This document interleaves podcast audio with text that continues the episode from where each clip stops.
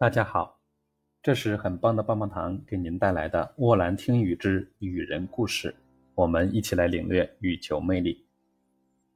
从今天开始，棒棒糖不定期给大家聊聊世界羽坛的明星故事。那么今天先来说一下中国队的大男孩谌龙。首先要给各位听友道个歉，谌龙这个“谌”字，我以前听电视广播一直读“陈”。昨天偶然听到一篇报道时读“肾”，心里还在笑话那位小姐姐，但抱着试试看的态度查了下，竟然发现这是个多音字，用于姓氏时确实读“肾”。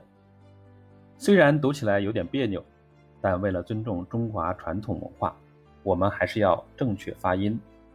在这里再次向大家说声抱歉。我们开始今天的故事。看他的样子平平无奇，没什么特别。这句话用在谌龙身上，或许并无不妥。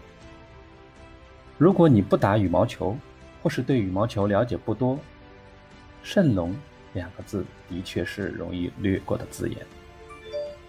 在印有国家队照片的水瓶上，我问身边不打球的朋友，他们不看介绍，也说不出谌龙是谁。说，羽毛球只知道林丹。的确，谌龙的运动生涯大部分都与林丹分不开联系。作为林丹之后国羽的领军人物，这是他避不开的部分。章节一，大家应该更喜欢看林丹、李宗伟比赛吧？碰上林丹和李宗伟巅峰时代的运动员，大都只能自怜命苦。苏吉亚托万年背景板，李东根还没上场，沙斜线就已经安排上了。谌龙早期在两人的围龙中也很难透出一丝光芒，即便在2011年，年仅22岁的他就已经完成了两站决赛双杀李宗伟夺冠。2012年伦敦奥运会，他也仅次于林里之下获得铜牌，但这枚铜牌应有的光芒。却在邻里大战的名头下黯淡不少。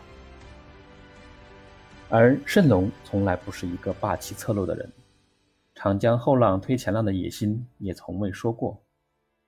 当他开始有能力和邻里掰手腕的时候，在一场比赛中淘汰掉了李宗伟，打破了邻里大战的决赛。接受采访，他甚至说：“我想大家应该更喜欢看林丹、李宗伟比赛吧。”如果是林丹，我想这句话后面应该还有一句：“不好意思，让你们失望了。”章节二：天下乱，三国分。很长的时间里，男单羽坛是一个比较稳定的局面，冠军不是林丹就是李宗伟，造就了一段传奇，但也增添了一些缺少悬念的法位。谌龙。是唯一乱了这天下的男人。如果以三国来区分林李胜的时代，林丹像曹操，杯酒临江，横槊赋诗，在星汉灿烂里铸就天下归心的大业。李宗伟似孙权，年少万兜鍪，坐断东南战未休，以一己之力。镇守整个马来西亚南丹城墙，林丹累了时可以谌龙、陈金、田厚威等出战，而李宗伟累了只能高挂免单牌，哥今天不打架。而谌龙可比刘备，不露锋芒，收取经徐。你以为他还在卖草鞋，转眼已是三分天下。里约奥运周期。是谌龙破局而出的岁月。当林丹缺席2014世锦赛，2015世锦赛又爆冷出局时，谌龙单兵阻击李宗伟与城下。2016年，当李宗伟打破宿命，苦战林丹后，第三次进入奥运决赛时，又是谌龙在网的对面 say hi。在那个时代，试想，有几人能用李宗伟来建功立业？除了林丹，就是谌龙。谌龙嘴巴不怎么说话，却用手给自己戴上了王冠。章节三，我还在这里。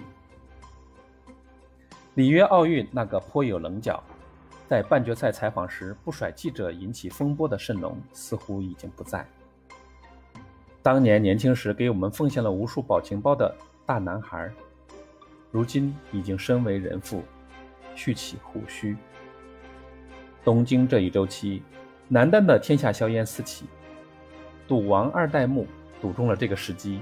几乎要完成万人之上的大业，算准了对手的每个出球线路，却没算到司机车没开稳，伤了自己元气。安塞龙从二楼杀球扭到了腰，顺利在入场之前恢复。石宇奇跺了跺脚，感觉自己又行了。而金婷表示她还可以骚一下。周天成也觉得自己还能再演几集。李子嘉则在最后车门要关的时候大喊。我还没上车呢。谌龙则一直在一个隐秘的角角落。从奥运冠军之后，他就在群里潜水，几乎不发一言。但在最后的关头，他又回到了群聊。在本届奥运会羽毛球大军中，他是唯一一个卫冕冠军。尤尼克斯赞助国羽后，李宁唯一一个单签的球员。且不论毛叔的调教究竟能让谌龙的打法有多少改变和奇效，但只要谌龙还在这里，就可以有所期待。这届奥运也正是国羽近年来最为艰难的奥运。二零一六年林丹带着谌龙出阵杀敌，那么过了五年，该他以老大哥的身份，带着石宇奇去奋战沙场。时势造英雄，处境的艰难。身份的转换是莫大的挑战，同时也是莫大的机遇。章节三：越过山丘。奥运就要开战，对于三十二岁的谌龙而言，这应该是最后的奥运谢幕演出。林丹、李宗伟的时代已经远去，而谌龙是那个时代最后的名片。少年莫欺英雄老。毕竟，谌龙在跟林里掰手腕的时候，他们还年轻。在央视的一篇奥运红色记忆推文中，羽毛球只有两个镜头，一个带文字叙述的是林丹2012年大战李宗伟，而在动图里闪过的是谌龙2016里约夺金。四平八稳，防守反击，并不华丽，但在千万人之中。在漫长的岁月里，原来这个平平无奇的人，已经悄悄留下了痕迹。东京奥运，于谌龙如一道山丘，越过山丘则为不朽，奋力跋涉亦是传奇。生死看淡，不服就干。对于盛龙这样一个在职业生涯末期的老将。就像看一束烟花在最高处最后的绚烂，不需要要求太多，只需看他接着奏乐，接着舞。以上内容来自中宇在线网友“无敌大白菜”的同名文章，由棒棒糖为您讲述。谢谢您的收听，并欢迎您关注很棒的棒棒糖带来的沃兰听语。